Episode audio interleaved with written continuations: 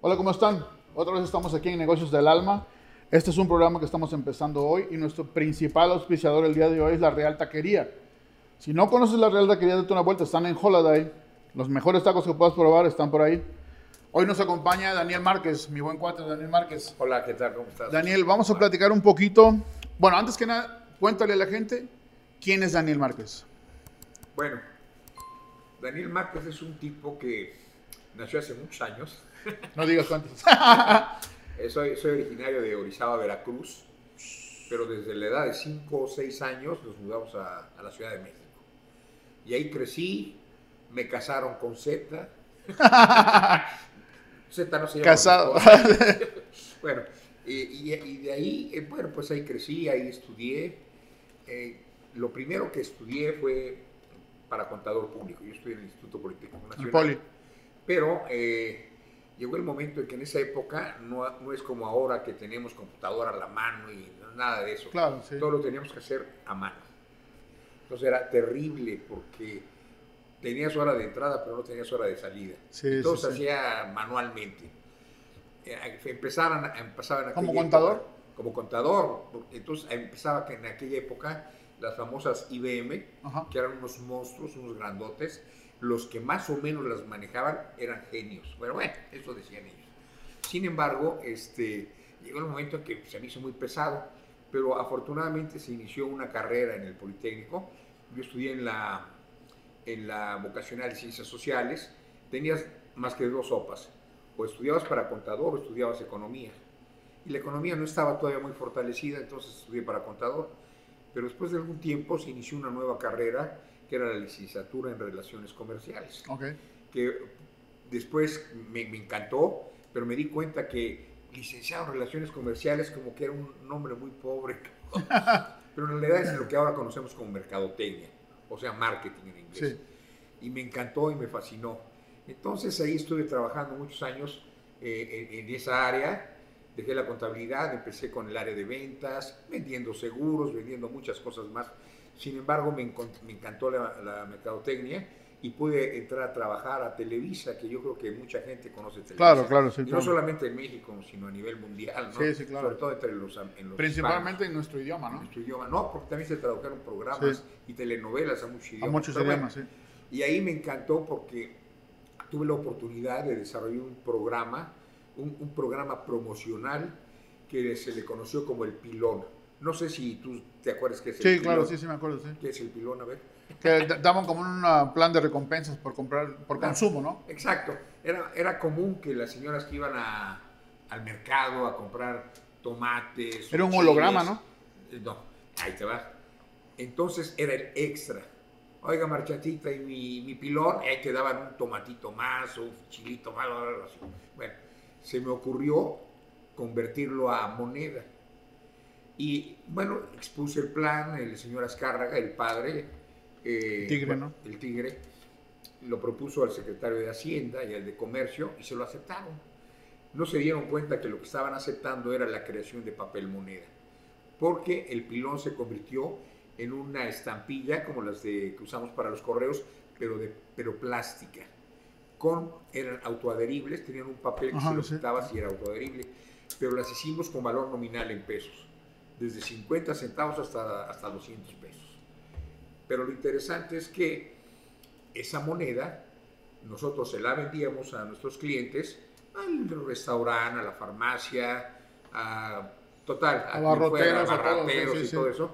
Y ellos, como promoción, se los hacían, se los regalaban a sus clientes. Ellos ponían las condiciones, en qué porcentaje o en qué productos o qué días para hacerlo. Y de ahí, pero no solo eso, sino además eh, Televisa en esos momentos creó lo que le llamamos centros de canje, que eran mueblerías donde la gente juntaba sus pilones, iban y los cambiaban por un balón de fútbol, por una bicicleta, un televisor o un refrigerador. Entonces causó una sensación tremenda, porque además teníamos el medio de difusión. Claro, Y era, y era muy interesante porque no solamente vendíamos la publicidad, sino vendíamos los pilones Sí, sí, sí. que sí. nos compraban nuestros productos que eran a través de la Sí. Fue muy interesante. Y eso, en el 91, eso fue lo que me decías de los... de Los hologramas. Los hologramas. Era, eran estampas holográficas. Y ahí, de ahí nació la palabra del pilón y se hizo más famosa. Y hasta que en el 91 me le cambiaron el concepto. En lugar de venderle al vendedor final, como te decía, la tienda, la, tienda, al, al, que habían nombrado como director del proyecto, un amigo de, del Tigre, por cierto. Claro. Un día me dice, ¿sabes qué? Vamos a cambiar el proyecto, el concepto. Digo, ¿cómo? ¿Cómo es eso? Mira, en lugar de venderle al vendedor final, se lo vamos a vender a los productores. Espérame, ¿cómo? Sí, mira, aquí tengo los cheques ya del Pinol, de Saliubas Las compañías gigantescas, de México, sí. Saliubas Picot y Barcel. Mira aquí los cheques. Y yo le dije, no va a funcionar. No va a funcionar. Si mira de toda la lana que me está pagando. El problema del concepto del pilón es que quien lo hace sustentable, el que es el consumidor final. Es el, es el cliente, Ajá, es el público, claro, es la que lo hace popular. Pero bueno, finalmente ya lo tomaron la decisión adelante. Y en ese momento le dije a mi esposa, oye, ya sabes que ya estoy hasta acá de la Ciudad de México, porque es hermosa, es una ciudad hermosa, sí, bellísima. Pero es demasiado. Pero, exacto, no sé, yo hace poco fui y, y, donde yo hacía 15 minutos, ahora hacía dos horas para llegar, pero bueno. Entonces ya nos mudamos a Ciudad Juárez y ahí afortunadamente me llevé mi concepto y nos fue muy bien. Pero lo interesante es que como mexicanos, como hispanos, debiéramos entender cuál es nuestra mentalidad y tratar de apoyarnos. Porque ahora, eh, aquí en, en, el 2008, vine por, bueno, por primera vez a, a, Utah, me encantó, pero fue hasta el 2010 que decidimos mudarnos a, a Utah. Y desde entonces estoy viendo el crecimiento de este enorme y bellísimo estado, pero lo más interesante, hubo un tiempo, como cuando llegué, pues tú sabes, ¿no? No, no, no tienes los papers. Sí. Entonces, pues, lo que, lo que pueda, ¿no? Y me puse a vender publicidad. Entonces, puse Pero tú ya eras experto en vender publicidad, ¿no? O sea, ya lo traías como carrera desde sí, como México. carrera. Entonces, eh, ya traes la mentalidad de cómo vender, cómo hacerle, cómo entrenar a la gente y cómo captar la atención del público. Entonces lo empezamos a hacer y empecé a vender publicidad para Univision. Y llegó el momento en que eh, Univision, yo soy muy amigo del productor, del que me hacía los comerciales, y me dijo, oye, ¿por qué no te vienes a trabajar a Univision? Total, me presentó con el subdirector y llegué y trabajé en, en, en Univision. Vendiendo yo, publicidad. Vendiendo publicidad. Sin embargo, yo quería saber más, porque como vendedor, como mercadólogo, necesitas saber cuál es tu mercado meta para poder vender específicamente a la, satisfacer las necesidades de tus clientes. Pero bueno, y yo preguntaba a Univision, oye, necesito información sobre el estado de Utah. Y luego lo que me ponían, híjole, a veces había ciudades que decían, estas no es de Utah. no, y, y, y, además, Utah ha cambiado demasiado año tras año. Bueno, ahí te va. Precisamente eso te quería comentar. Precisamente, este, estoy hablando del 2017, 2018, cuando me di cuenta Hace de eso. cinco años. Tuve que meterme a, a, a, analizar, hacer un estudio por mi cuenta, porque desafortunadamente, aún de las encuestas que se hacen muchas veces, no hay las contestaciones, son respuestas. Porque había un número que me decían, los que sabían de esto, me decían que para el 2024 en Utah iba a haber 3 millones y medio de habitantes. Oh. En el 2017, para el 2024 pero cuando yo hice mi estudio ya éramos 3 millones 750. Entonces a veces no creo mucho en lo que me, me la estadística. meterte directo en las estadísticas. Pues resulta que lo he venido tratando de actualizar. Ya en el 2021 éramos ya 4 millones y medio. Aquí, ahorita ya somos arriba de 5 millones. Pero aquí vino lo más interesante, que anteriormente, en esa época, el 75% de la población total del estado se hallaba comprendido entre tres condados, Utah County, Salt Lake County y Woody Davis, que es donde Ajá. se juntan los dos. Bueno, y, re, y, y, ahorita, del 75 que era, ya ahora somos el 82%. Ya en esos el, tres condados. En esos tres condados, quizás un poco más ya ahorita, un 83, hasta el 85% puede ser, porque si ustedes cuando vayan de viaje, agarran el freeway, se van a dar cuenta, voltean de lado y lado y van a ver construcciones. Pero construcciones, anteriormente nada más se construían casas, había uno que otro edificio. de departamentos. No, no, ahora es increíble. Ahora lo ven, es increíble cómo está creciendo esto. Y lo interesante, el, el crecimiento es un, es un polo de atracción tremendo. Hace dos años eh, hay un, un eh, instituto que se llama Milken Institute, que hizo un estudio de los 13 desarrollos más grandes en Estados Unidos, o sea, de los 13 condados más importantes. ¿Y qué crees? En primer lugar, ¿quién crees que está? Salt Lake, Utah County. Utah County. Salt Lake County estaba en cuarto lugar y en noveno lugar Weber y Davis. O sea que de los 13, los tres condados más importantes están aquí. Pero eh, varió ya el año pasado, hace unos meses, y siguen estando en el primer lugar Utah County. Eh, Salt Lake County pasó de cuarto a tercero. Y yo recuerdo que todo el mundo me decía, no, es que Salt Lake County es lo más importante, aquí se concentra todo. Pero yo como vivía en Provo, me daba cuenta que no era así, porque yo cada vez veía crecer más Sí, sí, sí. aquello. Y ahora esa es la reali- realidad. Bueno, yo, yo me acuerdo por a lo mejor unos seis años, eh, varias revistas de negocios especializadas mencionaban que el, el- la mejor, el mejor lugar para hacer negocios en el país era el Valle del Lago Salado, como por seis años seguidos. Sí. Sí, o sea, y, no, y no lo dudo, ¿no? Sí, sí, verdad. Pero resulta que empezaron a venir muchas empresas y se empezaron a sentar En en, Utah County. En Utah County. Entonces eso es una barbaridad. De hecho, me, me dicen que anteriormente nuestro freeway era de dos carriles. Sí. Uno para allá y otro para acá. Ahorita son de seis y seis. sí.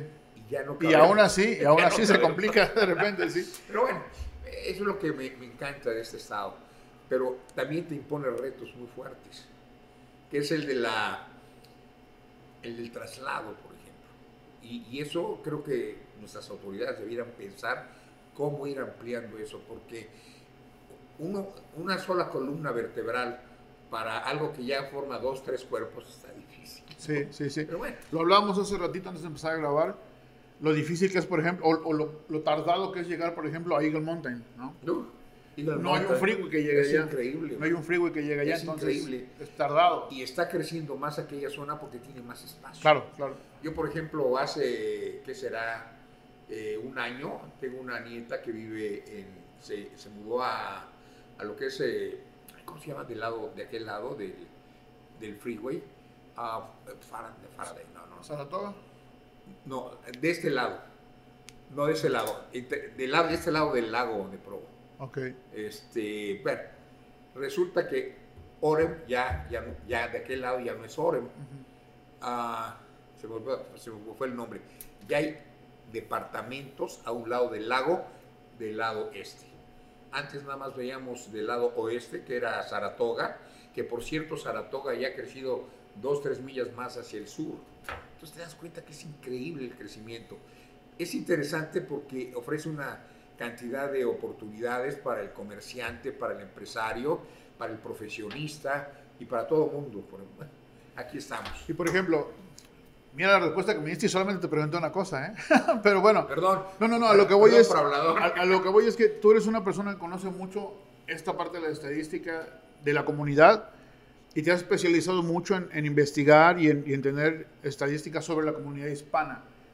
¿Cuáles son las cosas que tú consideras más importantes dentro de toda la estadística que tú has, que tú has obtenido Bueno, para el desarrollo de la comunidad? independientemente de que, de que ha crecido mucho económica, demográfica y económicamente, creo que es una gran oportunidad para nosotros como hispanos de poder traer nuestra cultura, que, que es tremenda, eh, desde Argentina, desde la Patagonia Sí, sí, sí. hasta México, eh, una cantidad de gente que se ha venido para acá últimamente, pero creo que debemos tener más conciencia de lo que debe ser la, bueno, eh, antes le llamamos fraternidad, el amor entre los seres humanos. Ahora ya también hay otro concepto que se llama sororidad, las mujeres. Pero bueno, está bien. Yo creo que la fraternidad, la sororidad, pero finalmente el respeto y el cariño que nos tengamos entre nosotros, pero sobre todo el dar un ejemplo para que podamos crecer, impulsarnos y ayudarnos entre nosotros mismos. Porque finalmente nuestros hermanos americanos nos reciben con los brazos abiertos. Y, y ¿por qué nosotros no somos la visita también, ¿no? ¿Eh? Nosotros somos la visita también, ¿no? O sea, No. de- deberíamos estar Qué, qué bueno que en, ese punto también, ¿no? Mira, qué bueno que me dices de la visita. Porque yo como mexicano, yo soy un mexicano, Claro, a claro. tabla. Y recordemos que desde Utah hasta todo el sur, uno de los estados más grandes que tiene ahora Estados Unidos, nos pertenecieron. Sí, pero hoy no. Claro, pero hoy no, ok. Sin embargo, debemos sentirnos como nuestra casa, porque ya, ya somos ciudadanos del mundo. No, Y y, si ya y- somos ciudadanos de aquí de Estados Unidos, qué bien, porque ya somos ciudadanos, ya sea argentinos y americanos, o mexicanos y, me- y norteamericanos, pero somos hermanos. De alguna y- manera. y- tenemos y no que solamente porque desde una perspectiva legal sea- seamos o no ciudadanos o no, sino porque humanamente. aportamos desde el primer día, ¿no? Tú consigues un empleo a los 3, 4 días de haber llegado y desde ese momento empiezas a aportar, desde ese momento eres parte Claro. de la sociedad. Claro. Tengas o no documentos, ese es otro cantar, pero eres parte de la sociedad, ¿no? Y tu trabajo, tu esfuerzo que estás realizando, se ven beneficiados muchos más. Claro. que es la sociedad, la comunidad. Entonces, por eso creo que es interesante sentirnos en nuestro propio país. ¿Por qué? Porque don- de donde vives eres de ahí. No sé si recuerdes lo que decía Chabela Vargas. Claro, claro. Ella Claro, era, sí. Era de dónde? De, Es de Centroamérica, no tengo muy claro, de. Nicaragua tal vez. de- o- de- por ahí. Sí, Sin embargo, una vez que le preguntaron, oiga, pero si usted está al lado, dijo, los mexicanos nacemos donde nos da nuestra, quién sabe qué gana. sí, sí, sí, sí. Y, y lo mismo te digo yo. Los americanos, porque además estamos en América, es nuestro continente. Claro, claro. Pero vemos a nuestros hermanos norteamericanos y los vemos con el mismo cariño y el mismo amor que vemos a un, a un argentino, un mexicano, a un ecuatoriano. Somos la misma raza al final de la película. Pero sí necesitamos impulsarnos para seguir creciendo y seguir desarrollándonos y darles a nuestros hijos, a nuestros nietos y a nuestros bisnietos, porque ya tengo bisnietos, algo, cómo vivir una mejor forma de vida. A ver, entonces dime una cosa. Dentro de toda la información que tú has eh, recabado, dime dos o tres puntos donde nosotros como hispanos podríamos sacar ventaja. O sea, ¿qué podríamos nosotros aportar dentro de lo que nosotros somos para sacar ventaja a este crecimiento que ha habido Bueno. reciente? Yo creo que el primero de ellos es nuestro talento, nuestro talento. El talento es todo, todas aquellas virtudes, todas aquellas características que traemos desde el nacimiento y las vamos desarrollando a través de nuestra vida, pero que son muy diferentes las tuyas a las mías. Pero en el momento que pongamos en práctica nuestros talentos, si yo tuviera talentos que tú no tienes, a lo mejor te llama la atención y los desarrollas. O de los que tú tienes, que veo que son muchos, también. Y, y de esa manera podemos poder integrarnos. Eso es el talento. El otro es la cultura. Porque creo que entre más nos culturice- culturicemos, podemos hacer mejores seres humanos, mejores personas y mejores hombres y mejores mujeres. Me estás diciendo que eh, podríamos aprovechar nuestra cultura para hacer negocio acá. Claro, claro. ¿Qué sea, punto?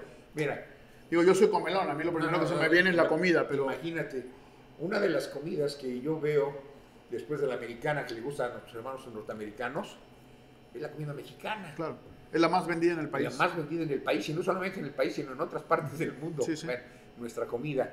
Y fíjate que es algo muy interesante porque en nuestro país, en los treinta y tantos estados que somos, cada estado tiene sus propias Claro. características culturales, gastronómicamente hablando, pero también de, de- de cu- cultura general, ¿no? Entonces, tenemos raíces ancestrales que, que nos marcan y nos hacen diferentes. Y eso si lo traemos para acá, podemos enriquecer más a nuestros hermanos. Sí. Lo mismo que estamos aprovechando nosotros acá. Como tú dijiste, somos visitas.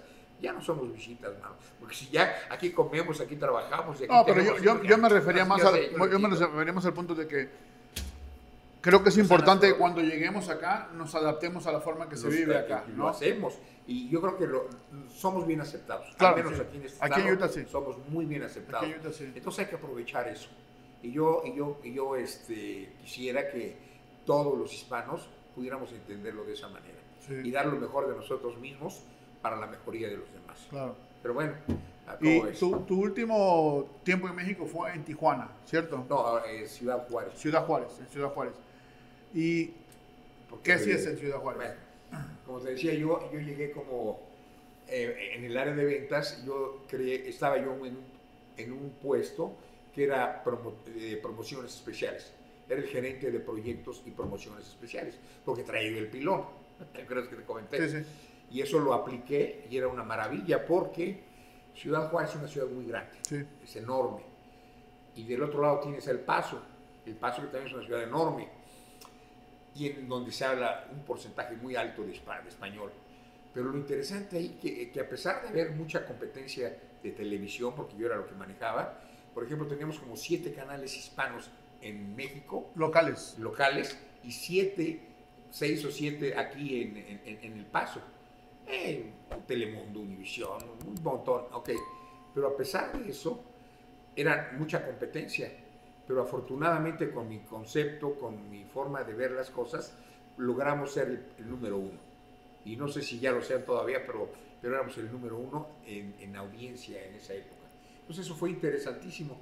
El- una de las razones por las cuales eh, nos mudamos para acá fue que en ese momento hubo cambio de presidente en nuestro país y bueno, eso ya es largo también contar. Sí. Quizás en alguna otra ocasión. Hablamos de política. Claro. Sí. Pero bueno, afortunadamente creo que estamos en el momento y en el lugar adecuados para poder triunfar. Ok, yo sé que tú eres un experto vendedor. ¿no? Yo, yo te he visto. Yo te he visto en acción, en campo de batalla. ¿Qué podrías decirle a nuestra gente, dentro de tu experiencia, Bueno. que le sirva para que aproveche Ok. cosas así? Creo que es interesante. Yo tengo un programa de desarrollo dentro del cual toco varios tópicos. Uno de ellos es que le digo a la gente, lo creas o no, lo sepas o no, te guste o no, tú eres vendedor. Todos somos vendedores. Todos somos vendedores. Todos ¿Por somos qué? Si tú le preguntas a una gente qué es vender, te dice, pues cambiar un producto, un servicio por dinero. Y no es cierto. Yo ahí defino las ventas como un intercambio de satisfactores entre los seres humanos. Con eso te digo todo, porque finalmente tú tienes necesidades que cubrir, como las tengo yo, pero al mismo tiempo tienes necesidades que satisfacer, que yo también tengo necesidades que satisfacer. Claro. Entonces, ahí es donde nos encontramos, no- nos, nos unimos y tenemos que verlo como una actividad, como nuestra profesión. Somos seres humanos y como seres humanos somos vendedores porque tenemos dentro de nosotros algo que puede satisfacer o ayudar a otros. Y lo mismo que los otros. Y yo, por ejemplo, yo les digo mucho a mis hijos, tienes que aprender a negociar, ¿no? Que yo te diga, aunque sea conmigo, si yo te digo, ¿sabes qué? Vete a dormir o, o vete a hacer tarea, tú dime algo, o sea, no, no lo hagas a la primera, porque para mí es importante que aprendan Claro. e- esta interacción para, para conseguir algo, un Claro. beneficio. La, la- la- la venta tiene que ver primero con el conocimiento. Entre más conocimiento tengas de tu interlocutor o de tu cliente, te va a dar más facilidades para poder penetrar. Entonces, el primer punto que nos está dando es conoce a tu cliente, Sí. ¿no? Claro. Ok. De hecho, de hecho, fíjate que una de las... No, pero no llores, tranquilo, tranquilo. Imagínate que fíjate que, que una de las películas, yo, yo de- de- desde niño fui muy, me encantaban las películas. No sé cómo decirle esa palabra porque se puede oír muy feo. Cinéfilo. Cinéfilo. Cinéfilo. ándale, qué bonita Cinéfilo, ok. Me gusta. Entonces, una de las primeras películas que a mí me encantó, me fascinó, fue una que trataba la historia de un circo. Se llamaba El espectáculo más grande del mundo. ¿Ok? Fascinante. Entonces, ahora en mi programa, en mi proyecto, yo la llamé El espectáculo más grande del mundo. Tu vida y tus negocios. ¿Por qué? Bueno, precisamente eso me, da- me da cabida a que cuando tengo un grupo de gente, cuando estoy platicando, le estoy hablando de esto, les hago ver qué significado tiene, porque es el, porque es el espectáculo más grande del mundo. Tu vida y tus negocios. ¿Por qué el espectáculo? Ahí, ahí empiezo a explicar lo que es un espectáculo. Casi la mayoría de la gente, cuando hablo de espectáculo, me habla de artistas, de, de cantantes, de bailarines. Un show, de ¿no? un show. Pero en realidad el espectáculo es algo más allá todavía. Porque, por ejemplo, aquí en Utah es un espectáculo maravilloso cuando vienes en el freeway, voltear hacia las montañas y ahora con nieve más. O cuando volteas hacia el oco- y el, y el- y el ocaso, cuando, precioso. Ese es otro espectáculo. Y es algo maravilloso. Entonces el espectáculo es- es todo aquello que te impresiona, que te impacta, que te levanta el ánimo. Eso es un espectáculo. Y el más grande del mundo, dime, para ti, ¿qué es lo más grande que tienes en la vida? Yo, Tú, Yo mismo. tu- yo mismo, Para no darle muchas vueltas, el espectáculo más grande del mundo es tu vida. Punto. uno mismo. A mí qué me interesa si, si la Shakira anda por allá contoneándose y mostrando todo lo que tiene, ¿no? todos los atributos. lo que me importa es lo que estoy haciendo yo aquí, ese debe ser. Y ese es el espectáculo más grande al que puedo asistir.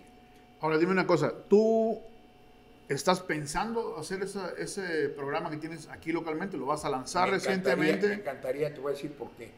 Con la experiencia que he tenido con la gente, les ha funcionado bien. ¿Por qué? Porque le estás levantando su amor propio, que se conozcan. Necesitamos un impulso, muchas veces. Eso, por supuesto. Pero si no sabes de dónde agarrar el impulso, pues te lo tengo que dar yo, compadre. Mira, por ejemplo, tú sabes cuántos... Eh, has oído hablar de la Vía Láctea, claro. me imagino. que ¿Nuestro sistema solar dónde está? Es parte de la Vía Láctea. Yo me acuerdo que voy a tratar de recordar, ya se me olvida todo, que en la época que yo estaba estudiando en la secundaria me decían que en la Vía Láctea existían 100 mil millones de sistemas solares como el nuestro. ¿Cuánto es eso? Pero más adelante, ya cuando estaba yo en la profesional, no eran 100 mil, eran 300 mil. Y oye, cabrón, Hace cinco años qué era... Dura, qué dura está la inflación. Sí, ¿no? no es la inflación, es que no tenemos ni idea. Es inconmensurable hablo de eso y luego hablo de las galaxias, son más todavía. Decía que existían 100 mil y ahora son mil millones, entonces no sabemos. Pero todo ese universo que hay allá afuera, ojalá pudiéramos tener una noche estrellada y poder ver eso.